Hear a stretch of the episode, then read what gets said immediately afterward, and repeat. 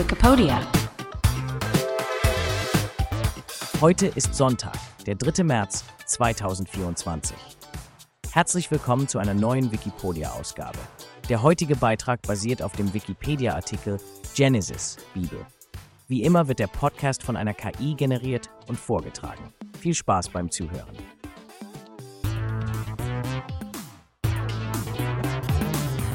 Schöpfungsgeschichte und Frühzeit Israels.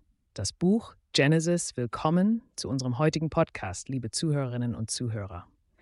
Heute tauchen wir gemeinsam in die Erzählungen des Buches Genesis ein, dem ersten Buch der Bibel, das auch als das erste Buch Mose bekannt ist.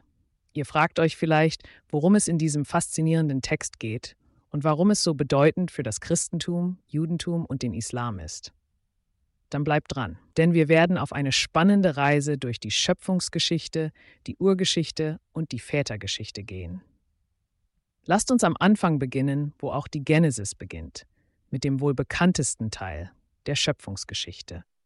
In sieben Tagen soll Gott dem Text zufolge die Welt erschaffen haben, vom Licht über die Trennung von Wasser und Land bis hin zu Pflanzen, Tieren und schließlich dem Menschen. Habt ihr euch nicht auch schon mal gefragt, was es mit dem siebten Tag auf sich hat? Nun, am siebten Tag, dem Sabbat, ruhte Gott von seiner Arbeit. Aber, liebe Zuhörerinnen und Zuhörer, die Genesis ist weit mehr als nur die Schöpfungsgeschichte. Es erzählt auch von Adam und Eva im Garten Eden und dem Sündenfall, als sie von der verbotenen Frucht aßen. Wisst ihr, welche Folgen das hatte? Genau, sie wurden aus dem Garten Eden vertrieben und damit begann die menschliche Existenz außerhalb des Paradieses. Aber die Geschichte geht weiter. Denkt nur an die Figur des Kain, Adams und Evas erstgeborenen Sohn, der aus Eifersucht seinen Bruder Abel erschlägt. Die Genesis zeigt uns hier ein erstes Beispiel von Gewalt und den moralischen Fragen, die bis heute in unseren Gesellschaften relevant sind. Und dann kommt die Sintflut. Noah, ein gerechter Mann in den Augen Gottes, wird ausgewählt, um eine Arche zu bauen und ein Paar jeder Tierart zu retten, bevor eine verheerende Flut die Erde für 40 Tage und Nächte überschwemmt. Eine Geschichte, die uns in vielen Kulturen begegnet, nicht wahr? Nach der Sintflut folgen die Erzählungen der Urgeschichte, oft rätselhaft und mit vielfältigen Interpretationen. Wir hören von dem Turmbau zu Babel, wo die Menschheit eine Stadt mit einem Turm bis in den Himmel erbauen wollte. Gott mischte sich ein und verwirrte ihre Sprache, sodass sie sich nicht mehr verständigen konnten und über die ganze Erde verstreut wurden. Jetzt wird's persönlich, denn die Vätergeschichte beginnt mit Abraham, dem Stammvater von Juden, Christen und Muslimen.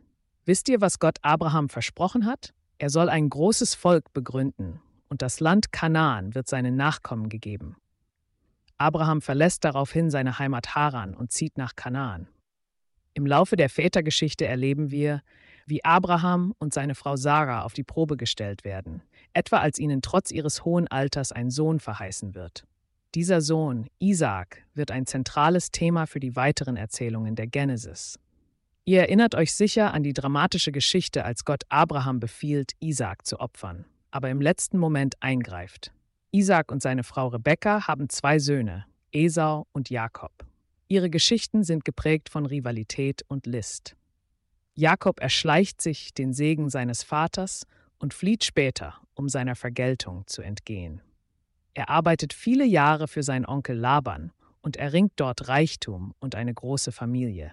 Doch wusstet ihr, dass Jakob auch mit Gott rang und deswegen den Namen Israel erhielt?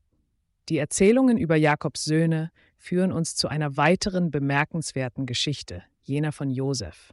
Verkauft von seinen eifersüchtigen Brüdern an Händler, die nach Ägypten ziehen, beginnt dort für Josef ein neues Kapitel voller Höhen und Tiefen. Vom Sklaven steigt er zum Verwalter des Pharaos auf, nur um dann unschuldig ins Gefängnis geworfen zu werden. Erstaunlich, nicht wahr? Aber Josef gibt nicht auf und seine Fähigkeit, Träume zu deuten, bringt ihm letztlich die zweithöchste Position im ägyptischen Reich ein. Die Geschichte von Josef ist auch eine Geschichte der Versöhnung, als er seinen Brüdern vergibt, die ihn einst verkauft hatten. Wusstet ihr, dass seine Brüder nach Ägypten kamen, um Essen zu kaufen, weil in Kanaan Hungersnot herrschte? Eine Wendung des Schicksals, die Josefs Familie schließlich wieder vereint. Liebe Zuhörerinnen und Zuhörer, die Geschichten der Genesis sind voller Wendungen, voller Prüfungen und Triumphe, voller Fehler und Vergebung. Sie lassen uns nachdenken über Fragen von Gut und Böse, von Vertrauen und Verrat, von Verheißung und Erfüllung. Jedes Mal, wenn wir diese alten Texte lesen oder darüber sprechen, können wir neue Einsichten und Bedeutungen für unser eigenes Leben finden. Ich hoffe, diese kurze Reise durch die Seiten der Genesis hat euch gefallen und vielleicht auch ein wenig zum Nachdenken angeregt. Was glaubt ihr, können wir aus diesen uralten Geschichten lernen? Und wie könnten sie unsere heutige Gesellschaft beeinflussen? Das war's für heute von unserem Podcast. Vielen Dank, dass ihr zugehört habt. Und wenn ihr mehr über solche Themen erfahren wollt, schaltet auch beim nächsten Mal wieder ein. Bis dahin, bleibt neugierig und wissenshungrig. Das war der Wikipedia Podcast zum Artikel des Tages Genesis Bibel. Vielen Dank fürs Zuhören. Bis zum nächsten Mal.